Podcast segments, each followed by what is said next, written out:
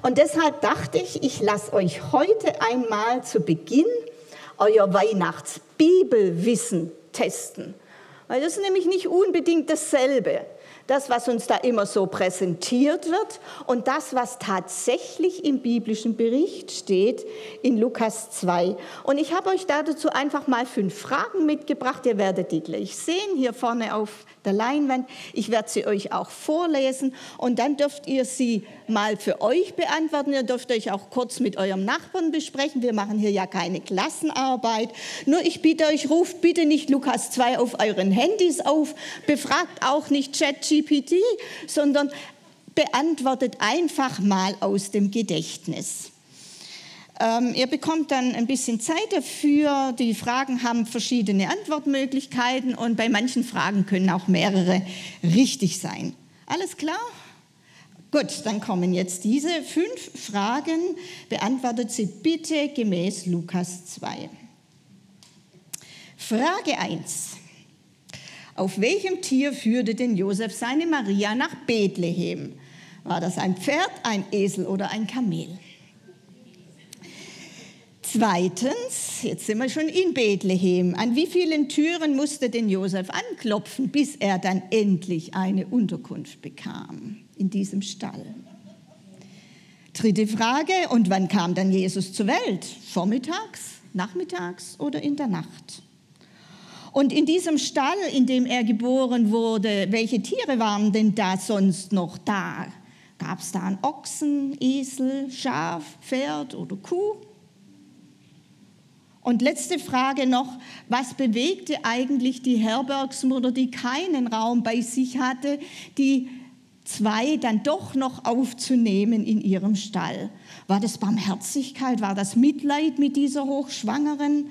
War das vielleicht auch Gottesfurcht? Gastfreundschaft oder vielleicht ganz profan Profitgier? Man nimmt ja, was man kriegen kann in so einer Situation. Eine Minute für euch, überlegt mal, tauscht euch mal kurz aus. Tja, jetzt wird es mich natürlich schon interessieren, auf welche Antworten ihr gekommen seid. Aber aus Zeitgründen möchte ich das Ganze jetzt gleich auflösen. Wisst ihr, es könnte alles sein, aber nichts davon steht im biblischen Bericht. Nichts. Und das ist ja auch das Dilemma für so manche Krippenspiele. Wir haben tatsächlich bis zu dem Zeitpunkt, wo die Engel den Hirten erscheinen, keinen einzigen Dialog im biblischen Bericht. Das ist alles reine, äh, reine Erfindung. Und ja, und auch Tiere, die kommen einfach nicht vor. Haben wir irgendwie anders in Erinnerung, gell? Tja, und so habe ich gedacht, ich möchte heute mal ein paar Aspekte mit euch anschauen aus der Weihnachtsgeschichte, die jetzt in der Bibel stehen und die für den Evangelisten Lukas so wichtig war, dass er sie mit aufgenommen hat in seinen Bericht. Und deshalb lese ich jetzt mal aus der neuen Genfer Übersetzung aus Lukas 2 zuerst mal die Verse 1 bis 7. Da heißt es, in jener Zeit erließ Kaiser Augustus den Befehl an alle Bewohner seines Weltreichs, sich in Steuerlisten eintragen zu lassen. Es war das erste Mal, dass solch eine Erhebung durchgeführt wurde. Damals war Quirinius Statthalter von Syrien. So ging jeder in die Stadt, aus der er stammte, um sich dort eintragen zu lassen. Auch Josef machte sich auf den Weg. Er gehörte zum Haus und zur Nachkommenschaft Davids und begab sich deshalb von seinem Wohnort Nazareth in Galiläa hinauf nach Bethlehem in Judäa, der Stadt Davids, um sich dort zusammen mit Maria, seiner Verlobten, eintragen zu lassen. Maria war schwanger. Während sie nun in Bethlehem waren, kam für Maria die Zeit der Entbindung. Sie brachte ihr erstes Kind, einen Sohn, zur Welt, wickelte ihn in Windeln und legte ihn in eine Futterkrippe, denn sie hatten keinen Platz in der Unterkunft bekommen. Das ist alles. Bisschen dünn, oder? Da gäbe es doch eine Menge, das hätte uns doch auch interessiert. Wie ging es denn Maria auf der Reise? Heute würden wir sagen, viel zu anstrengend, viel zu gefährlich für eine Hochschwangere. Und wie war das dann in Bethlehem? Wie lange hat es denn wirklich gedauert? Wie intensiv musste denn Josef fragen und suchen und anklopfen, bis er endlich einen einfachen Raum für seine Frau, für seine Maria bekommen hat, die ja hochschwanger war? Wird wohl schon ein alter Stall gewesen sein, aber selbst das steht nicht da. Wir lesen nur von einer Futterkrippe. Also damals war es oft so, dass in den Häusern der untere Stock so als eine Art Stall diente. Da waren die Tiere untergebracht, die Menschen wohnten oben dann im ersten Stock. Einige ältere Bauernhäuser haben das ja auch so hier auf der Schwäbischen Alb. Und ich vermute mal, dass es so gewesen war. Ein ausrangierter Stall, keine Tiere mehr da, eine Futterkrippe stand eben noch da und da wurden sie untergebracht. Aber wer waren denn die Leute, die sie dort aufnahmen? Und haben sie sich dann irgendwie noch um diese schwangere Frau, um dieses Paar gekümmert? Gab es jemand, eine erfahrene Frau oder eine Hebamme, die Maria beigestanden ist. Weil ich habe drei Kinder auf die Welt gebracht und ich bin dankbar, dass da nicht nur mein Udo dabei war. Man, der hat mir ganz gut Beistand geleistet. Klar war ich sehr dankbar. Aber ich war auch dankbar um eine Hebamme, die wusste, was da mit mir und meinem Körper passiert. Die erste Geburt von Maria in diesem Raum. Und wer versorgte dann die frisch gebackene Familie? Brauchten Windeln, die brauchten Nahrungsmittel, die brauchten allerhand. Und wie standen diese Leute dann zu Jesus? Wussten sie, was da passiert? All das. Wir können spekulieren, aber es wird uns nicht gesagt. Dafür erfahren wir, dass Quirinius Statthalter von Syrien war und Augustus der herrschende römische Kaiser. Nun gut. Und da frage ich mich schon, warum bekommen ausgerechnet diese beiden zwei Verse von Lukas während dem andere ganz leer ausgehen. Nun klar, Augustus war verantwortlich für die Volkszählung. Und ohne diese Volkszählung wäre Josef sicherlich nicht von Nazareth nach Bethlehem gegangen, hätte seine Frau nicht mitgenommen. Das ist auch noch ein Fragezeichen, da gehe ich jetzt mal nicht drauf ein. Warum blieb sie nicht zu Hause?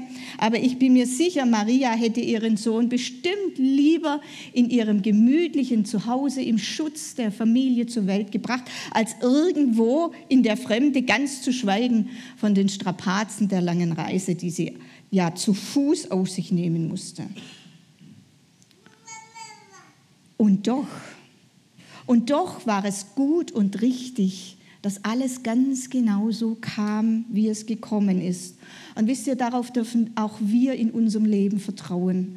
Auch wenn nicht immer alles glatt und ohne Probleme geht. Auch wenn Gott manchmal Überraschungen für uns hat, die uns überhaupt nicht gefallen, die unser Leben zuerst mal kompliziert und schwieriger machen was wir uns vielleicht ganz anders vorgestellt hätten, was wir nicht verstehen können, dann dürfen wir doch wissen, dass Gott auch in unserem Leben immer wieder widrige Umstände, widrige Situationen benutzt und dass er auch Menschen gebraucht, selbst Leute, die nichts von ihm wissen wollen, um seine Ziele zu erreichen, mit dieser Welt und auch mit uns ganz persönlich. Ich denke, Kaiser Augustus hatte keinen blassen Schimmer, wie wichtig diese Volkszählung werden sollte oder sein sollte in der Heilsgeschichte Israels und der ganzen Welt. Die damalige Weltmacht war ja Rom, ihr Vertreter war Kaiser Augustus. Und wir können hier wirklich sehen, wie Gott auch die Mächtigen gebraucht für seine Ziele, selbst wenn sie ihn nicht kennen selbst wenn sie nicht nach ihm fragen. König Salomo hat das mal ganz ausdrücklich gesagt. Wir lesen das in Sprüche 21. Vers 1, wie man Wasser durch Kanäle leitet, so lenkt der Herr die Gedanken des Königs, wohin er will. Und mir ist es gerade in unserer heutigen Zeit, wo so viel passiert, was mächtige Herren hier beschließen, ein ganz großer Trost dass ich wissen darf, Gott ist auch in der Lage, die Mächtigen zu lenken und zu leiten, egal ob sie ihn kennen, egal ob sie nach ihm fragen und egal ob sie etwas von ihm wissen, will, wissen wollen. Er ist, er bleibt der Herr. Und deshalb dürfen wir voller Glaubenszuversicht auch für sie beten, für die Regierung unseres Landes, für all die, die Macht und Einfluss in der Welt hat. Gott kann ihre Gedanken lenken und sie müssen davon gar nicht unbedingt immer etwas mitbekommen. Paulus, der schrieb an seinen Schüler, an seinen Schützling Timotheus, betet besonders für alle, die in Regierung und Staat Verantwortung tragen, damit wir in Ruhe und Frieden leben können, ehrfürchtig vor Gott und aufrichtig unseren Mitmenschen gegenüber. Durch den Befehl von Kaiser Augustus erfüllte sich die Weihnachtsgeschichte in dieser Art, wie Gott es wollte und wie er es schon lange vorher geplant und auch angekündigt hatte. Nur weil Josef und Maria diese Reise von Nazareth nach Bethlehem auf sich nehmen mussten, ist in Erfüllung gegangen, was schon der Prophet Micha gesagt hat, das lesen wir in Micha 5, da heißt es, aber zu Bethlehem im Gebiet der Sippe Ephras sagte der Herr, du bist zwar eine der kleinsten Städte Judas, doch aus dir kommt der Mann, der das Volk Israel in meinem Namen führen wird. Sein Ursprung liegt weit zurück in fernster Vergangenheit. Wie ein Hirte seine Pferde weidet, so wird der neue König regieren. Sein Gott hat ihn dazu beauftragt. Vom höchsten Herrn erhält er seine Kraft. Dann kann das Volk endlich in Sicherheit leben, denn seine Macht reicht bis in die fernsten Länder der Erde. Er bringt uns Frieden. Gott hatte es so vorherbestimmt, äh, vorherbestimmt, aus Bethlehem sollte er kommen der Messias, der König, der Friedefürst. Und das nicht ohne Grund. Wir haben es vorher schon in der Weihnachtsgeschichte gelesen. Das kommt nämlich davor, dass Bethlehem ja die Davidsstadt ist. Auch David wurde in Bethlehem geboren. Er wuchs dort auf. Er wurde dort zum König gesalbt. Es ist die Stadt des König Davids und aus ihr und aus seiner Nachkommenschaft hat ja Gott versprochen, aus der Nachkommenschaft Davids soll der Messias geboren werden. Das ist also schon mal der erste Grund für Bethlehem. Es gibt aber noch weiteres, was so gut einfach passt und wo wir sehen, es geschieht nichts einfach nur zufällig, sondern Gott hat seine Hand im Spiel. Bethlehem bedeutet übersetzt Haus des Brotes. Und ich finde es schon sehr passend, dass im Haus des Brotes der zur Welt kommt, der einmal von sich sagen wird, ich bin das lebendige Brot, das vom Himmel herabgekommen ist. Wenn jemand von diesem Brot isst, wird er ewig leben. Dieses Brot, das ich ihm geben werde, ist mein Fleisch. Ich gebe es hin für das Leben der Welt. Im Haus des Brotes wurde der geboren, der sich als Brot hingibt für uns. Sein Auftrag war es von Anfang an, dass er geboren wurde, um zu sterben und er starb, um zu leben und um Leben zu bringen. Er ist das wahre, das vollkommene Opferlamm. Und so ist es wieder auch ganz passend, dass er nicht nur im Haus des Brotes zur Welt kam, sondern auch in einer Gegend, wo die Opferlämmer gezüchtet und, und herangezogen wurden für den Tempeldienst in Jerusalem. Bethlehem liegt nur wenige Kilometer von Jerusalem entfernt. Und um Bethlehem herum, da waren die Hirten mit ihren Schafen unterwegs. Die Schafe, die bestimmt waren, dann im Tempel von Jerusalem geopfert und geschlachtet zu werden für die Sünden des Volkes. Und genau in dieser Umgebung und auch noch in einer Futterkrippe wird Jesus geboren. Göttliche Vorhersehung, göttliche Fügung und genau durch die Anordnung von Kaiser Augustus ist dann auch dazu gekommen. Kaiser Augustus spielt aber auch indirekt in der Weihnachtsgeschichte noch eine ganz zentrale, eine ganz wichtige Rolle. Er repräsentierte die staatliche Macht. Er steht für das damalige Weltreich. Kaiser Augustus, Das war weltliche Macht, das war weltliches Reich. Und in dieses Reich hinein wird Jesus geboren. Und mit Jesus kommt ein neues Reich, bricht ein neues Reich an und es bricht hinein in dieses alte, mächtige Weltreich in einem Stall in Bethlehem. Da hat das Reich Gottes, repräsentiert durch Jesus, seinen Anfang genommen. Klein, unscheinbar liegt er da. Ein neugeborenes, hilfloses Baby. Aber es war der Anfang. Das Reich Gottes ist gekommen mit ihm und seither breitet es sich aus und es ist nicht zu stoppen. Keine Macht der Welt kann das und sei sie nicht so, noch so imposant. Die Reiche dieser Welt, sie kommen und sie gehen, aber das Reich Gottes bleibt, es wächst, es breitet sich aus. Warum? Weil Gott dafür sorgt, weil Gott das möchte und es wird zur Vollendung kommen, wenn Jesus wiederkommt. Jesus selber hat das so gesagt. Er hat gesagt, äh, Lukas 13 ab Vers 20, womit soll ich Gottes Reich vergleichen? Es ist wie ein Sauerteig, den eine Frau zum Brotbacken nimmt obwohl sie nur wenig davon unter eine große Menge Mehl mischt, ist am Ende alles durchsäuert. Ein großes Weltreich, eine große Macht, eine große Menge Mehl. Und da hinein kommt ein bisschen Sauerteig. Da hinein kommt Jesus. Und das Ziel ist, dass am Ende alles von Gottes Reich und von seiner Liebe durchsäuert und durchdrungen werden soll. Diese Welt genauso wie du ganz persönlich. Es ist ein Wachstumsprozess, da nimmt etwas zu. Es begann mit Jesus, seinen Eltern, es begann mit ein paar Hirten. Heute gibt es weltweit etwa 2,3 Milliarden Menschen, die sich Christen nennen. Okay, sie haben nicht alle eine lebendige Beziehung zu Jesus, aber das Reich Gottes hat sich doch seit damals, seit diesem ersten Weihnachten, mächtig vermehrt und ausgebreitet. Und das wird weiter so geschehen, bis Jesus wiederkommt. Und bis dahin sind wir aufgefordert, als Zeugen Jesu sein Reich mitzubauen. Wir sind aufgefordert, Jesus nachzufolgen und wir sind aufgefordert zu beten, dein Reich komme dein Wille geschehe, wie im Himmel so auf Erden. Nochmal kurz zu Kaiser Augustus. Unter ihm hatte das römische Reich seinen Höhepunkt erreicht.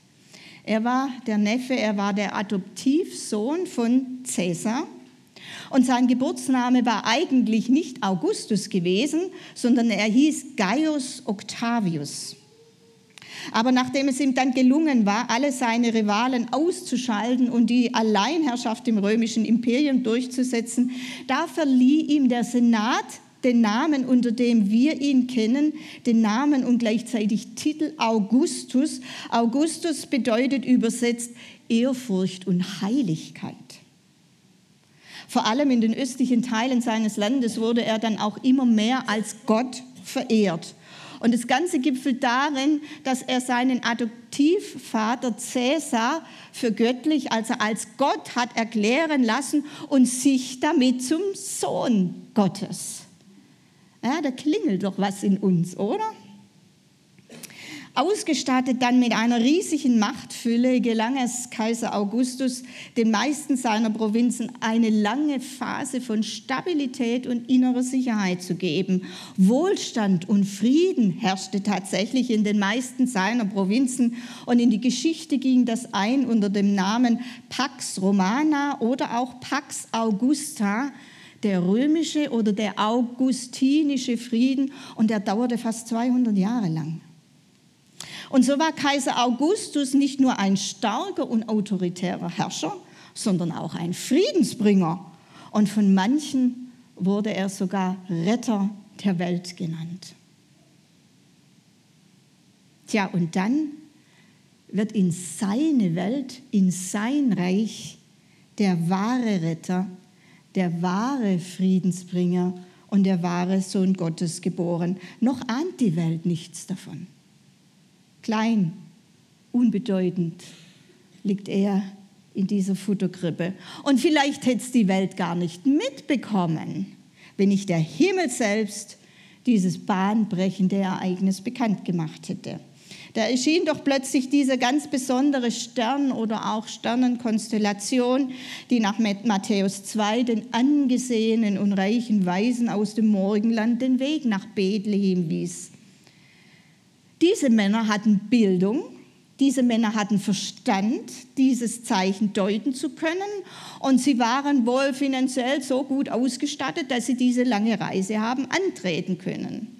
Sie folgten dem Stern, sie kamen nach einem Umweg über Jerusalem schließlich bei Jesus an, um ihm Geschenke zu bringen und ihn anzubeten. Und ich denke, das ist auch der Grund, warum Gott ihnen dieses Zeichen auch gedeutet und offenbart hat. Sie kamen, um diesen neuen König anzubeten, um ihre Knie vor ihm zu beugen, um ihn zu ehren. Und das öffnete ihnen einen Weg zur Krippe.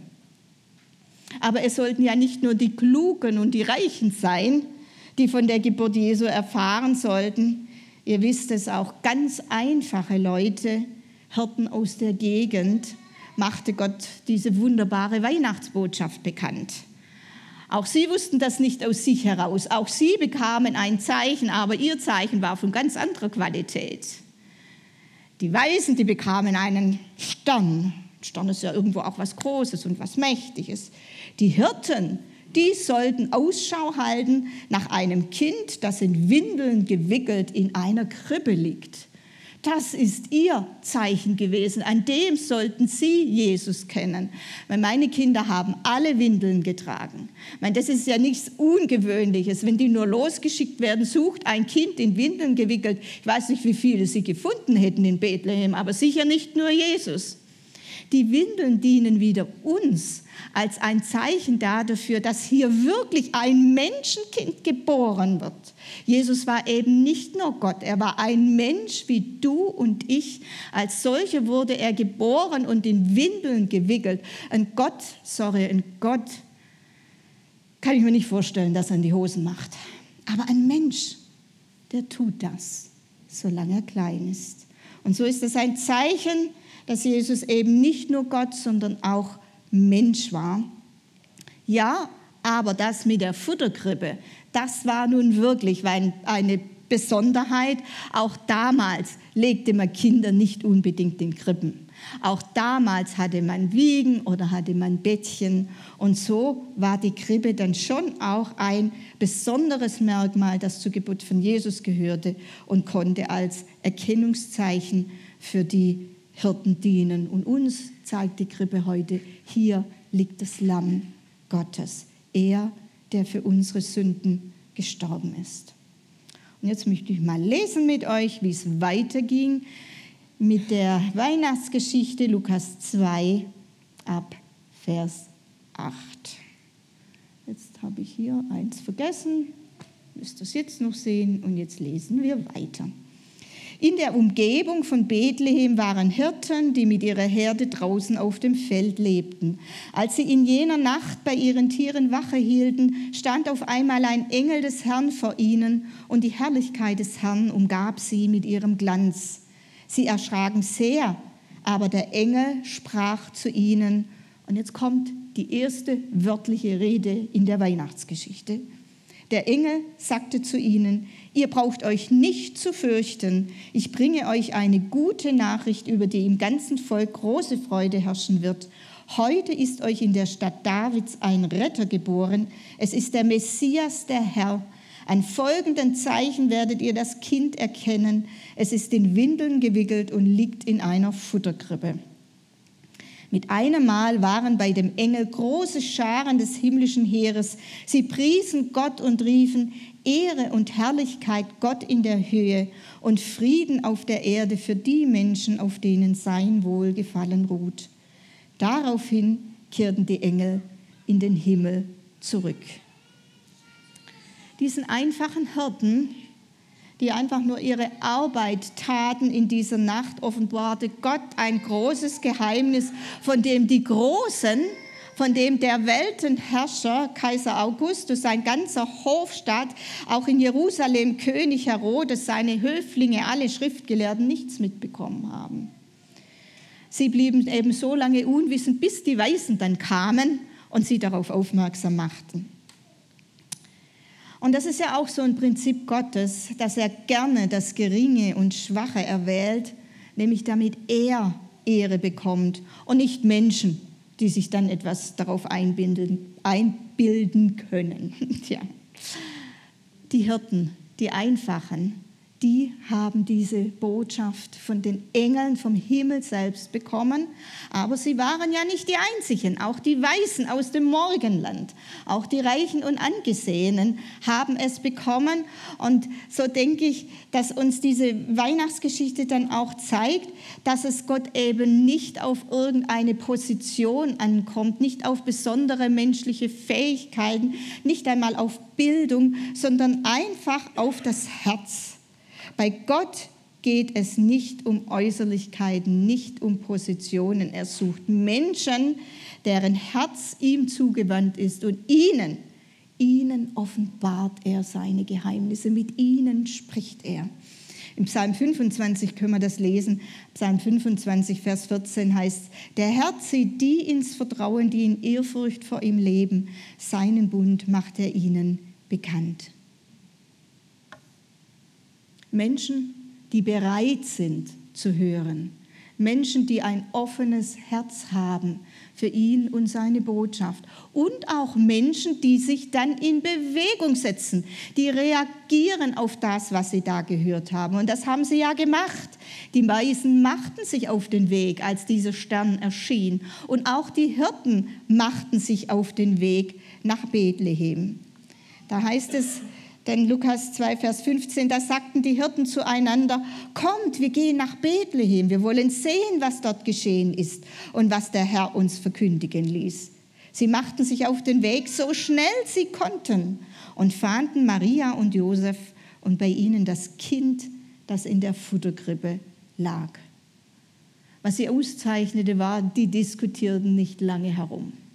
Die gingen Wahrscheinlich waren es tatsächlich gläubige Israeliten gewesen. Wir sehen das dann ähm, nach, wo sie, wo sie wieder weggingen von der Krippe, wie sie sich auch dann verhalten haben, wie sie das Wort Gottes bekannt gemacht haben, wie sie geglaubt haben. Auf jeden Fall glaubten sie der Engelbotschaft und sie ließen keine Zeit verstreichen. Sie machten sich auf den Weg und fanden so Jesus in der Futterkrippe, wie es der Engel gesagt hatte. Sie sagten auch nicht, wir wollen gehen und mal schauen, ob das stimmt, was die uns da gesagt haben. Jetzt prüfen wir es doch mal nach. Nein, sie sagten, wir wollen sehen, was geschehen ist und was der Herr uns verkündigen ließ. Sie stellten das Wort Gottes nicht in Frage, sondern sie handelten danach. Wir wissen heute viel mehr als diese Hirten über Jesus über seinen Auftrag. Wir wissen, wie die Geschichte weiterging und wir wissen, dass sie noch nicht zu Ende ist. Für uns ist Jesus auch heute kein kleiner, hilfloser Säugling mehr in einer Futterkrippe. Er ist der Herr, der Herr, der Herr der Herren, der König aller Könige. Weihnachten war nur der Anfang. Er hat die Geschichte, Weihnachten hat die Geschichte verändert, aber es war ein Anfang. Aber bis heute hat doch Weihnachten nichts an seiner Strahlkraft verloren. Bis heute gilt, wer Jesus sucht, der wird ihn finden und mit ihm Heil, Rettung und Frieden, so wie es die Engel verkündigt haben. Einen anderen Frieden, als die Welt ihn kennt, einen inneren Frieden, ewiges Heil, ewige Rettung. Die Tür zum Stall war damals für alle offen und auch Gott öffnet heute allen Menschen, die kommen, eine Türe zum Heil und zur Erlösung. Es war einmal in Bethlehem. Heute sind wir eingeladen, zu kommen, zu staunen, was damals geschehen ist, aber auch, was weiterhin dann äh, sich zugetragen hat, wie Jesus gestorben, wie er auferstanden ist, wie er seinen Heiligen Geist gesandt hat. Wir dürfen kommen, wir dürfen Jesus ehren, wir dürfen ihn anbeten und auch wir dürfen ihm Geschenke mitbringen, so wie es die Weisen aus dem Morgenland getan haben. unsere Liebe, unsere Fähigkeiten, unsere Möglichkeiten, unsere Zeit, unseren Besitz, aber auch unser ganzes Unvermögen, unsere Schuld, unsere Nöte, unser Versagen. Auch das nimmt Jesus gerne an und beschenkt uns dafür mit Gnade, Barmherzigkeit, Frieden und ewigem Leben. Dafür steht Bethlehem, dafür steht die Krippe, dafür steht das Kreuz und dafür bürgt Gott selbst. Wir wollen jetzt zum Abschluss noch ein Lied miteinander singen, das wir zu unserem Gebet, das wir zu unserem Auftrag machen können. Conny, wo bist du? Herbei, o ihr Gläubigen, fröhlich triumphieret, o kommet, o kommet nach Bethlehem. Sehe das Kindlein uns zum Heil geboren. Es ist dir zum Heil geboren. O lasset uns anbeten, den König. Lasst uns noch mal aufstehen, unsere Herzen aufmachen, die Tore weit machen, so wie wir es schon gehört haben, im Herzen nach Bethlehem kommen und den König anbeten.